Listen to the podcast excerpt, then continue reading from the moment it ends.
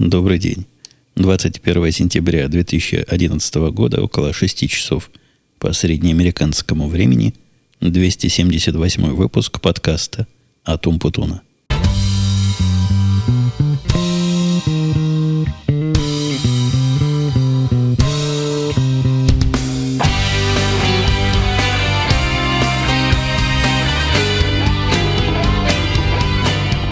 Начали мы сегодня, а точнее я сегодня начал традиционно, и даже традиционно, хорошая традиция, которую мы тут с вами пытаемся последние три-четыре выпуска держать, не задержался. Ну, почти не задержался, то есть чуть больше недели прошло, но, тем не менее, между неделей и десятью днями у нас получился интервал, что вполне, по-моему, простительно и допустимо.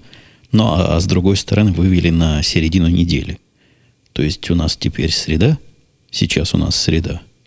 И, значит, в следующий раз у меня будет время в среду записать. Среда хороший день записать. Вот самый лучший, пожалуй, из дней, когда я могу записывать, потому что по средам у меня строго определенное количество совещаний, вот так как-то фишка на среду легла. И, как правило, их не так много, чтобы потом язык не ворочался. Но их достаточно много, чтобы голова не раскалывалась от работы, которая эффект, который бывает, то есть эффект расколотой головы бывает, когда совещаний нет, и я в какой-то поток вхожу в работу и сижу там. Нет, среда в этом смысле оптимальный день. И работы какое-то преопределенное количество, и, и совещаний какое-то очень конечное. Ну, всего два, прямо скажем, хотя каждый минимум по часу. Сегодня, например, он был два часа. Но, надеюсь, мой язык не так, чтобы сильно устал, и хватит его поговорить поговорить в этом подкасте, хотя поговорить особо там и тем, здесь особо и тем нет. Я гляжу на темы, они скромно уместились на одну страничку, хотя после этих тем идут в больших количествах ваши комментарии, вопросы, но мы же традиционно помним, что сколько бы тем не было, а свои полчаса 40 минут наверняка выговорим. Кстати, по поводу ведения подкаста еще одно такое отклонение. Ни один человек а точнее всего один человек за все это время, за последние три или четыре выпуска, что я не ставил музыку, пришел и пожаловался.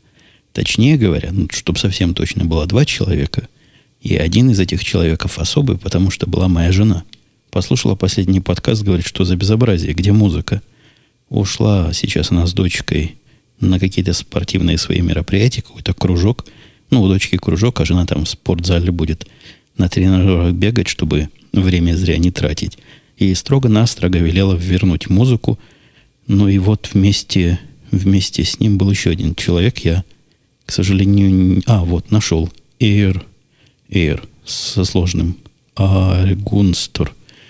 Вот этот товарищ Эйр тоже поинтересовался, где музыка. А так мне показалось, никому она особо не нужна. Первый раз я забыл, второй раз как-то руки не дошли. Третий раз решил, ну раз никому не надо, чего ее буду, да, вставлять. Но вы видите, я не могу против жены пойти, поэтому сегодня после записи подкаста все брошу и, и буду. Это я аж так головой дернул, что звук ушел. Так все брошу и буду музыку искать. Обязательно поставлю, чтобы жене родное расстройство это не было. Давайте переходить на основные темы, хотя жена на переходом идет на первую тему, потому что получила она не получила, а сдала она все, что надо было сдать в виде отпечатка пальцев, многих отпечатков пальцев, фотографии и прочей биометрики, ту, которую я сдавал, вот в этот раз жена ходила. К счастью, я уже пути разведал, то есть знал, где все это находится. Все ей рассказал. Даже план нарисовал, и по нему она нашла все совершенно замечательно. И я тут сам себя слушаю, как-то, что у меня сегодня странно немножко странно я сам себе звучу. Не знаю, я попробую подкрутить в процессе. Но тут вчера ночью или позавчера ночью жена пела в микрофон и под себя настраивала. Я так на взгляд не вижу, что тут она настроила настолько, что мне это все странновато звучит. Ну, как-то как-то слишком уж слишком уж не так. Ну да ладно, потом будем в процессе смотреть. А не получится, не получится. Ну, будет один раз со звуком, который жена моя настраивает себе. Так вот, прошла она, прошел я, прошли все, кроме мальчика.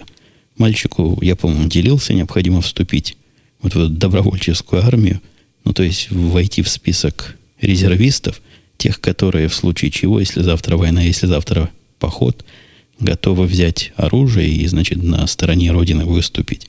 Без этого молодых и зеленых не берут в граждане, а нам можно. Видимо, ни я, ни моя жена уже как кандидат. Нет, ну, серьезно говоря, там был такой вопрос, который мы отвечали. Даже два вопроса. Один вопрос гласил, если страна велит, возьмете оружие и пойдете защищать? Надо было, да, ответить. А второй вопрос, если страна велит, будете участвовать в небоевых действиях. Тоже, я так понимаю, надо, да, ответить, ну, готовы. Хотя жена поломалась по поводу оружия, но вспомнила свое прошлое в Израиле, когда она любила фотографироваться с моим автоматом, так что тоже сможет его опять взять в руки. Контора это и вся эта система по раздаче гражданства желающим, ну, не то что совсем всем желающим, но желающим, которые, которым можно и которым нужно, работает эффективно. Вот мы только сдали, жена на прошлой или позапрошлой неделе сдала все свои отпечатки, а тут уже пришли два письма, отдельно мне, отдельно жене, на один и тот же день назначили нам интервью на гражданство. Когда я этот процесс первый раз затевал, ходили слухи, что вся процедура вот от начала процесса, от подачи заявления и посылки им денег до момента завершения, а, собственно, интервью является вот этим самым завершающим аккордом, занимает какое-то чудовищное количество времени, чуть ли 6, не 6 месяцев даже, а больше. Были люди, которые говорили, быстрее, чем за год не справитесь. А тут всех дел, ну, два месяца всего. Нам назначили на 20 октября, то есть через месяц и минус один день. С момента подачи заявления прошло, да, как я говорю, два месяца, но наверняка прошло бы меньше, если бы мы не переносили свои отпечатки из-за того, что в отпуск ехали. То есть два месяца, по-моему, для получения американского гражданства это вполне нормальный срок. Надо будет мне поставить напоминалку в календарь дня за два до этого интервью, полистать все эти вопросы, там 100 вопросов. Ну, думаю, пару дней хватит. Тем более я ответы себе более-менее представляю. Но все равно посмотреть стоит. Ну, как правило, дорожного движения я тоже смотрел в свое время. В тот день, когда сдавал, и, и там, когда в очереди сидел, вполне, как показывает опыт, хватило. Уж не думаю, что права на гражданство сложнее сдать, чем права на машину из, оставаясь в семейных наших темах, из семейных интересных моментов пришел к нам официальный результат теста ELL. ELL это как ESL, только по-другому. То есть это изучение второго языка, изучение для людей, для которых английский является вторым языком в школах. Этот курс у них ELL называется. И дочка моя с этим курсом была ну, самой, самой дошкольной начальной школы – учится тут с раннего детства, и вот с самого раннего детства был у нее отдельный класс. По-моему, даже одно время было, когда у детей перерыв, а она, значит, идет бедная в этот класс, ну и после школы. Дол- долго училась, то есть года 3, 4, 5 заставляли ходить в этот класс, хотя, по-моему, последние пару лет ей это уже и не надо было. В этом году пришла официальная бумага, которая показала результаты нашей дочки. Там такие у них графические результаты в виде э, наполненных баров слева направо. В середине есть тот самый оптимум, который надо достичь, левее есть минимум, а справа есть максимум. Могу с гордостью сказать, что мы явно пересидели в этом елеле, потому что все наши показатели по чтению, по пониманию, по ведению разговора, ну и все прочее, что связано с иностранным языком, который они бестолковые думали, что мои дочки иностранные, это английский, и русский скорее иностранный становится. Так вот, там они все были в правой части. Ну, где-то в среднем процентов, наверное, от максимума, я имею в виду 90, а от середины далеко-далеко за середину.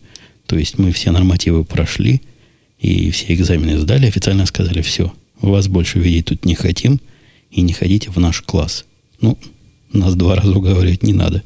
Меньше учишься, больше отдыхаешь. Так что мы теперь туда не ходим как-то туго из меня сегодня идут домашние темы. Давайте попробуем на рабочие переключиться, хотя и, и по работе ничего особо интересного не было.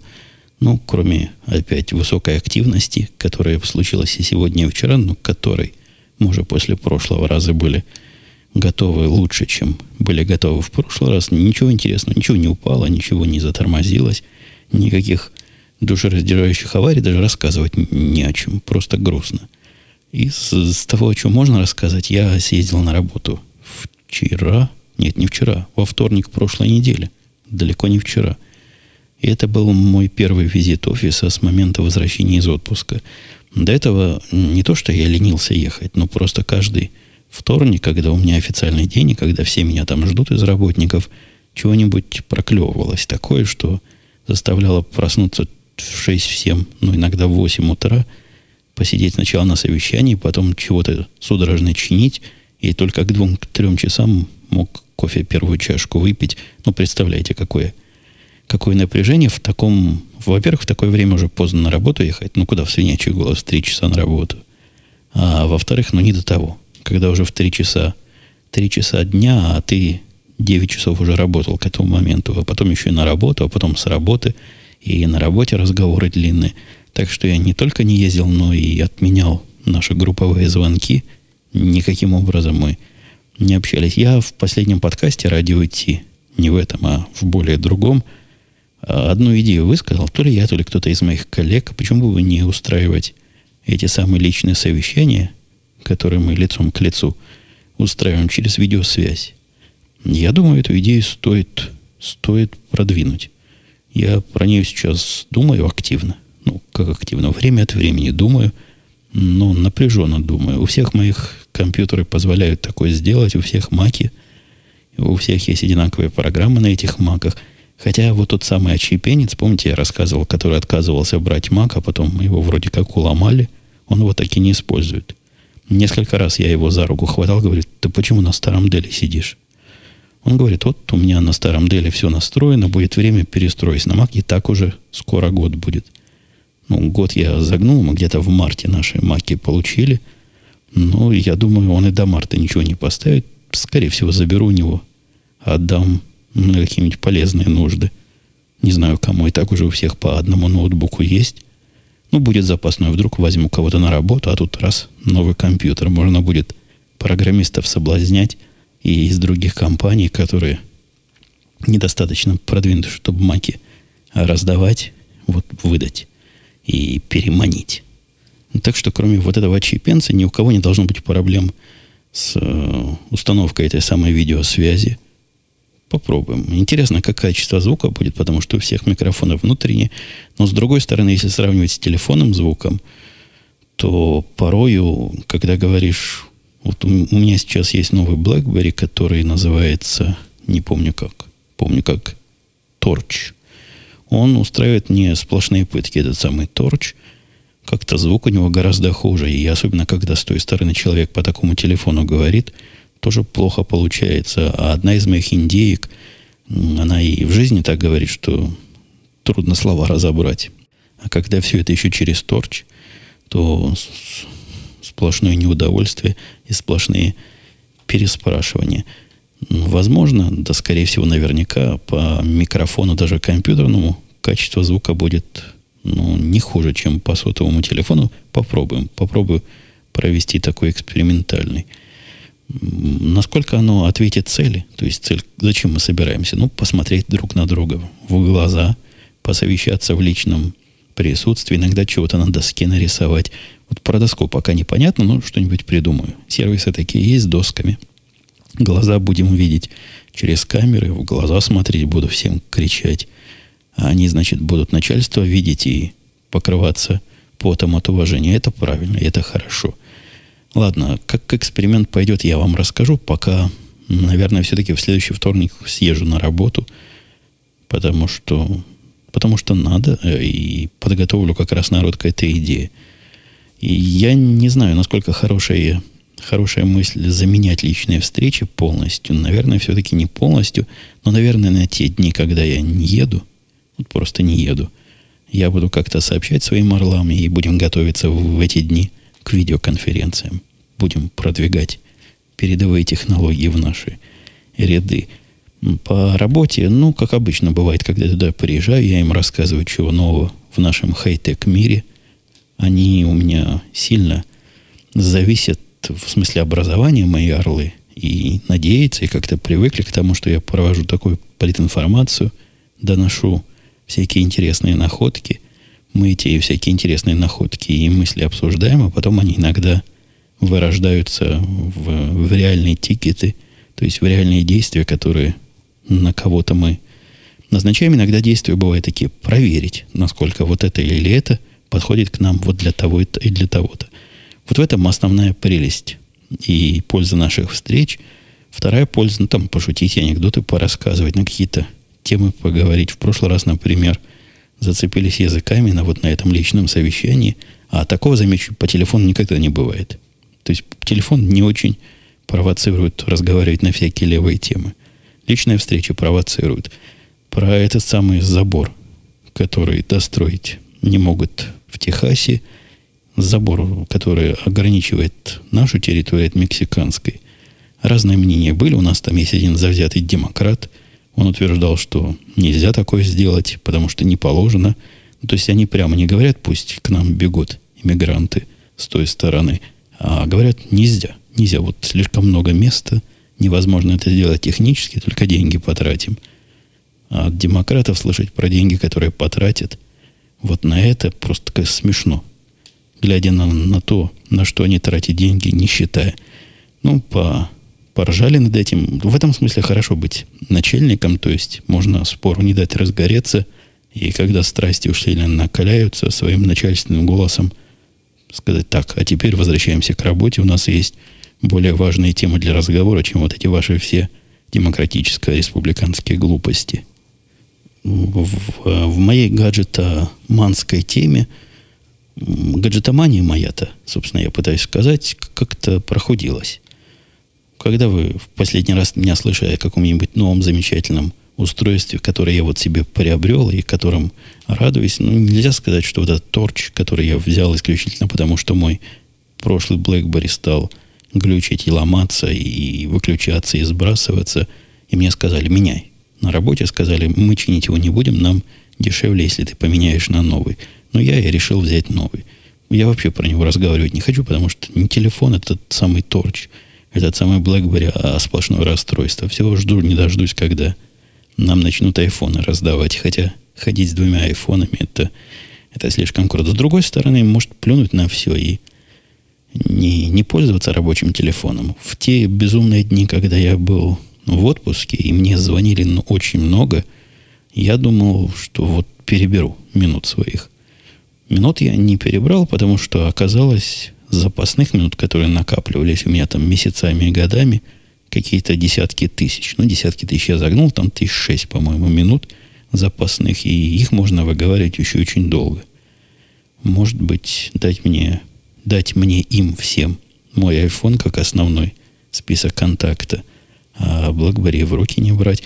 Хотя достанут же, конечно. Так я знаю, что если мне на iPhone кто-то звонит, то это либо человек проверенный, либо тот, кому я дал этот самый номер, а по глупостям не беспокоит. Тут же, тут же ужас будет какой. Глядя на рабочий телефон, на количество звонков, которые я принимаю, и на количество звонков, на которые я даже не отвечаю, вот такое себе представить на уютном и домашнем айфоне нет. Пожалуй, буду и дальше с этим самым BlackBerry мучиться. И из того, что я захотел себе вдруг внезапно, давно такого не было. Чтобы без толку, без смысла и без всякого объяснения. Я этим делился и в Твиттере, по-моему, и в Google+. Кстати, Google Plus открыт теперь для всех. На сайте podcast.umputun.com есть ссылочка на меня на этом самом Google+. Никаких приглашений не надо. Можете приходить, дружить со мной. Ну, можете попробовать со мной дружить. Но уж точно вам никто не запретит за мной там следить. То есть добавить меня в свои круги. И тогда все, что я говорю у себя там Google Plus написал, сможете с пониманием кивать головами по ту сторону интернета. Так вот, так вот же в этом Google Plus я и делился э, темой и идеей, что вдруг захотелось 11-дюймовый э, MacBook Air. Маленький, легенький, красивенький, симпатичный, недорого, прямо скажем, стоит. Но проблема, и я там ее прямо описал, я не понимаю, зачем он мне нужен. Конечно, я получил целый град советов совсем в другую сторону. Но это обычно, когда в интернете что-то спрашиваешь, будь готов к тому, что процентов 50 реакций будет ответ на другой вопрос, то есть на тот вопрос, на который отвечающий знает ответ, а вовсе не на твой вопрос. И еще процентов 30 будет э, вообще не связанные с основным вопросом не болтовня, но разговор. И размышлений, может, процентов 20 оставшихся там, это в, в очень идеально оптимистическом случае, будут с ответами примерно на твой вопрос. Я просил сказать народам, могут ли они придумать какое-то использование, какой-то use case для вот такого 11-дюймового компьютера у человека, у которого есть уже и MacBook Pro 15-дюймовый, и настольный Mac, и iPad, и вроде бы, а, и iPhone, и как-то не совсем понятно, куда сюда добавляется еще одно сравнимое по размерам с iPad устройство. Но ничего особо отдельного мне не посоветовали, хотя озвучили мысль, мол, будет устройство и применение найдется.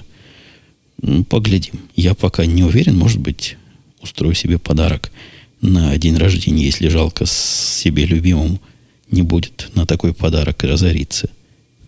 А вот э, другой свежий гаджет, над которым я совершенно не думал, и история возникновения этого гаджета у меня дома просто цепочка и череда случайностей. Ну, начну сначала. А, я тут недавно заметил, что посылки мои с Амазона приходят чуть ли не на следующий день постоянно – Притом я никогда следующий день доставку не заказываю. Она обычно стоит денег сравнимых с ценой моих маленьких посылок. У меня на Амазоне посылки разные. Раз, ну, разные гаджеты, разные книги иногда бывают. Разные бывают книги. Я стараюсь все больше не покупать, но не все книги по работе доступны почему-то в электронном виде. Поэтому приходится бумажных довольно много покупать. И я не накапливаю большими заказами, а как надо, так и покупаю. В результате средняя цена там 50-70 долларов, но платить 20 долларов за доставку на следующий день это как-то глупо. Как-то глупо, а они все равно приходят. А оказалось, копнувши вглубь, что у меня сервис, который вот как раз для этого и придуман.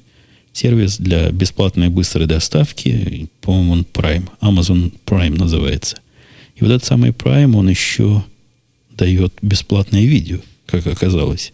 Я понятия не имел до прошлой или до позапрошлой недели.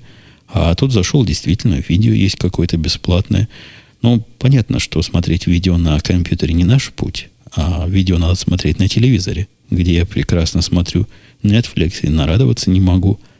Но решил расширить свой ассортимент еще и Amazon Prime, поскольку он уже есть, и за него, оказывается, работа платит. И это как бы часть стандартного пакета. Ну, замечательная вещь. Почему бы не, не взять, если можно взять бесплатно? Не так просто оказалось. Этот самый Prime на Apple TV не смотрится.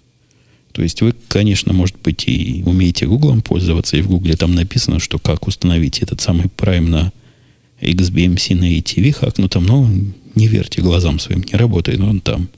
Единственный плагин, который этим занимается, он уже давно не поддерживается, и, видимо, Amazon с тех пор 500 раз поменял протокол. Короче говоря, не работает. В поисках, а как же заставить его работать, я понял, что работать не получится никак. Тут же я еще посмотрел на Hulu и Hulu Plus, и тоже, похоже, оно скорее не работает, чем работает. А, прямо скажем, на Apple TV не работает вообще. Так, чтобы это можно работой было назвать. Но в результате всех этих поисков я натолкнулся на то, что Amazon рекомендует видеоустройство проигрывания. А именно коробочку, которая называется Roku. Roku, где-то у меня от него была коробка. По-моему, да, Roku так и называется. И стоит оно как Apple TV, то есть самый дорогой вариант у него 99 долларов. И этот самый вариант позволяет... Коробочка маленькая, то есть там ни диска, ничего нет. Э, с одной стороны интернет, а с другой стороны HDMI и всякие другие провода по необходимости. Заказал я себе этот самый Roku, но в основном для того, чтобы посмотреть, как Amazon Prime будет на телевизоре. Да что ж, коты там бесятся. На телевизоре показываться. Вот сегодня доставили, прямо сегодня, с пылу жару я распаковал. Довольно любопытное я вам должу устройство. Я не могу сказать, что оно заменяет собой Apple TV, но оно точно его дополняет. Дополняет такими боками, в котором Apple TV как-то не особо сильно. У Apple TV из интернет-стриминга есть, ну, из того, чем я сейчас пользуюсь, только Netflix, есть из-за того, что она у меня гаркнула на котов. Так вот, есть Netflix, есть э, NBA теоретически, который я еще не смотрел, но который наверняка будет работать, по слухам работает. Есть Last FM, который, да, ну, который, по-моему, не часть из коробки, а часть из того, что я потом доустанавливал. Ну, собственно, и все. И на этом сервисы известные стриминговые заканчиваются. А Roku дополняет его, во-первых, Амазоном. Во-вторых, у него есть... Что у него есть? Э, Epix, так называемый. Так и называется Epix. Есть э, еще один видеосервис, который, по-моему, Crackle называется, что-то в таком носи как-то называется. И есть куча всякого другого. Ну, тот же самый Hulu Plus есть по желанию. Это из того, что на первый взгляд нашлось. На второй внимательный взгляд тоже все работает. То есть я подключил и Netflix свой аккаунт, и амазоновский подключил. А Apex оказалось мне положен бесплатно, потому что я на него как-то подписан через моего телевизионного провайдера, а они там умеют с собой общаться. То есть можно зайти на сайт этого, этого Roku и сказать, что у тебя уже есть этот самый Epic, или на сайт Apex, и они там связываются между собой и говорят, да, можем тебе показывать. Вот на этом Эпиксе различные фильмы относительно свежие есть. Ну, на Netflix то же самое, что у меня всегда было на Netflix, чисто для интереса поставил. На Амазоне, там Prime ничего особо интересного нет, такого в больших количествах. Но кое-что из того, что не, не найти на, на Netflix, по-моему, Декстера на Netflix нет. А вот на Амазоне есть. То же самое и с Хаусом, хотя я там увидел только последний сезон Хауса. Ну, не то, что мне его уж так хотелось пересмотреть, но приятно, что разное и хорошее там бывает. Пока никакого реального опыта нет, но кроме одного. Я поиграл в птичек. Эта штука умеет играть в злых птиц. Да что ж там собака с ума сходит. Она свою тарелку туда-сюда по дому возит. Сейчас пойду и голову отверну. Подождите. Так я вернулся, собака не пострадала, так что не бойтесь, ни одно животное в процессе записи подкаста никак физически не пострадала, морально ее наказал. Поставил эту самую тарелку, которую она гоняла, на коврик. Теперь она может и дальше гонять, развлекаться, но мы, я надеюсь, этого всего не услышим. Не помню, на каком месте меня собака остановила. По-моему, что в птичек поиграл.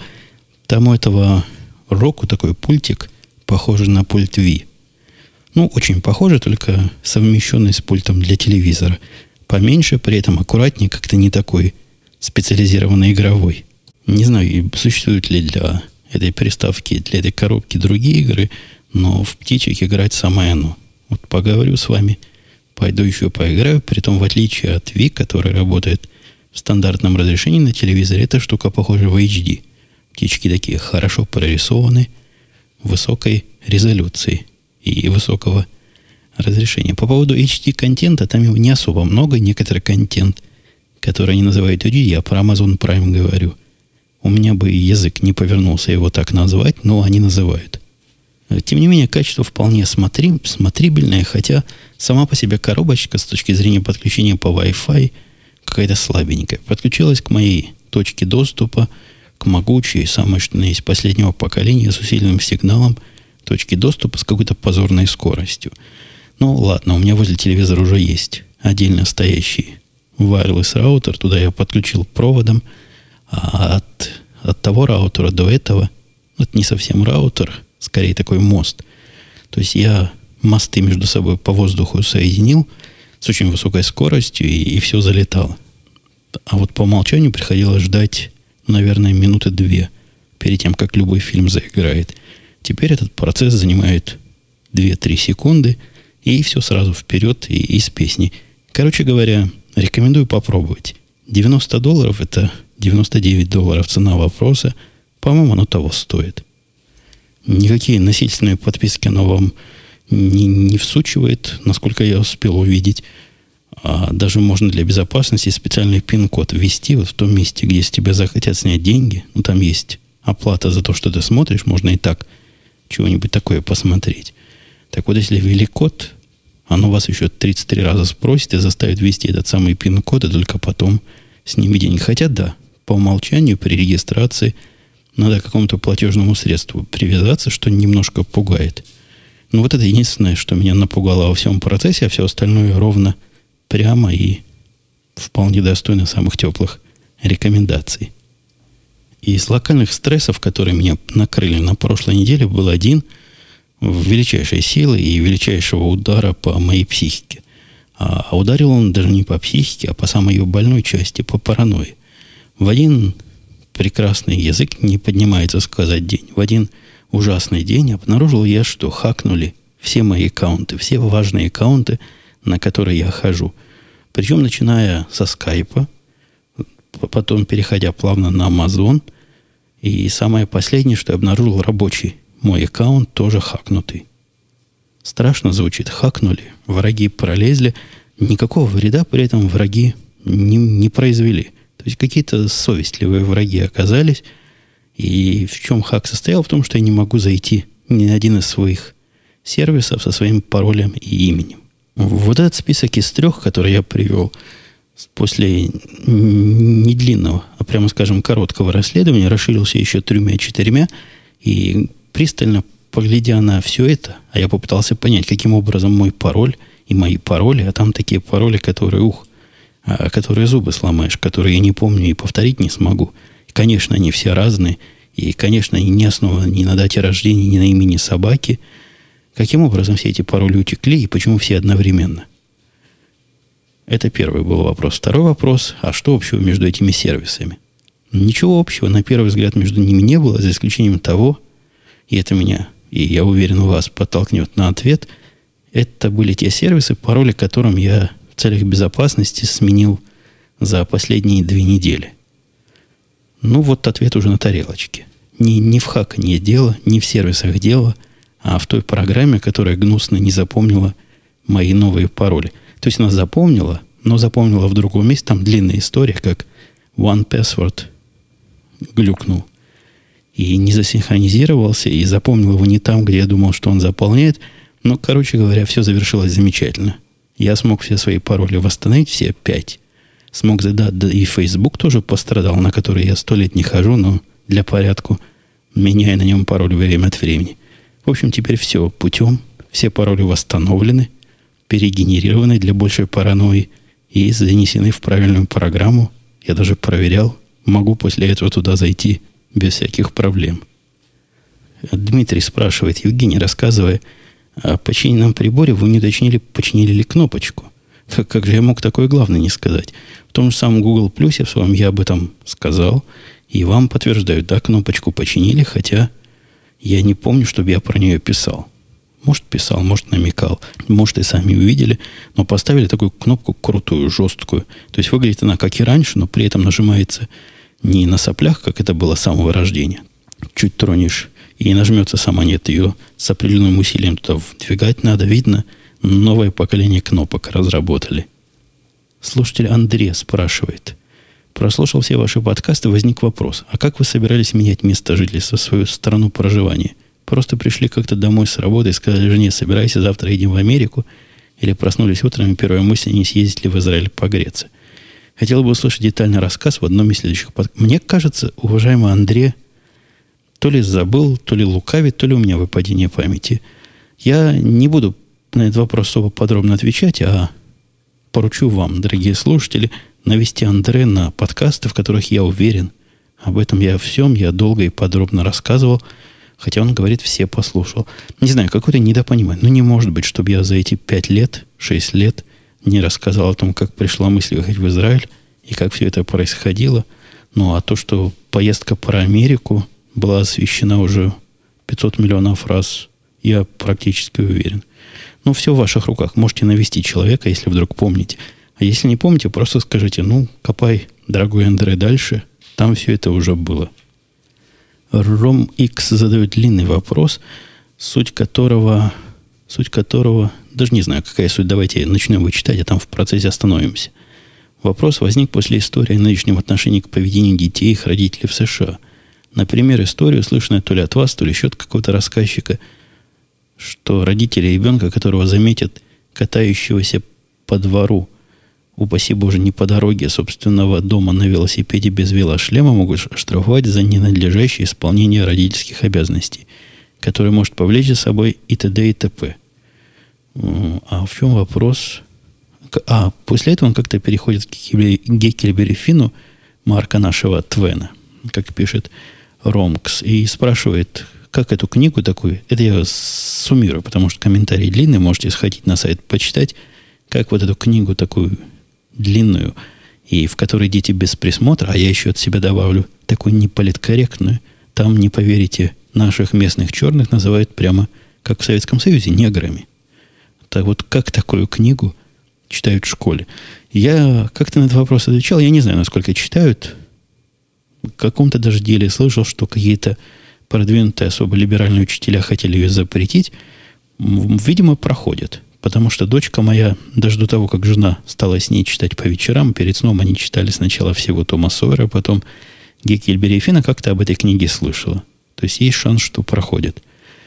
Во-вторых, Марк Твен, я тоже, по-моему, об этом говорил, не является тут таким уж звездным писателем, как мы привыкли себе считать. То есть, ну, звезда, конечно, но не настолько первой величины, что всякий пацан в подворотне должен знать. Я не думаю, что психоз доходит до того, что запретить Гекеля потому что дети без присмотра, ну, не надо уж совсем драматизировать и идиотизировать окружающую нашу действительность. А то, что родителям, у которых дети без шлемов катаются, надают по одному месту, мне кажется, правильная идея. Ну, если некоторые родители не соображают, возможно, им надо помочь свою соображалку запустить в нужную сторону. Слушатель ДАЕМК, ДАЕМК, ДАЕМК поздравляет меня с профессиональным праздником. Это был День программиста не так давно. Такой неофициальный, официальный, полуофициальный праздник, который, по-моему, кроме России никто и нигде не празднует, но все равно приятно. Вот и у нас, у программистов есть какой-то свой день в году. Ой, еще один слушатель. Ой, не потому, что он какой-то человек нехороший, а потому, что имя у него сложное. Пиди, Пидубецкий там много повторов, внутри 2D, 2Y, поэтому я и торможу в произношении. Он потом спрашивает, он головные боли не беспокоит, когда кофе не пьешь день или два? Как-то он так спрашивает, как доктор или, или врач, или специалист. Ну, в общем, какой-то явно к медицине приближенный человек вот сейчас диагноз поставит. Нет, нет, дорогой доктор, не беспокоит. А должны? Я вообще уже говорил, что кофе не так уж, чтобы часто пью. По-моему, я в каком-то из подкастов рассказывал. Так что совсем меня представлять гиком, который сидит и кофем запивает одну чашку другой и закуривает это сигареты вместе с трубкой, это будет сильное, очень сильное преувеличение. Наш проверенный слушатель Сигизмунд Выхухолев, который как-то давно не писал – пишет в этот раз. Евгений, расскажи про свой саппорт, который болтает даже когда им не звонят поподробнее. Интересна их квалификация, на уровне какого на, на, и на какого уровня вопросы не отвечают.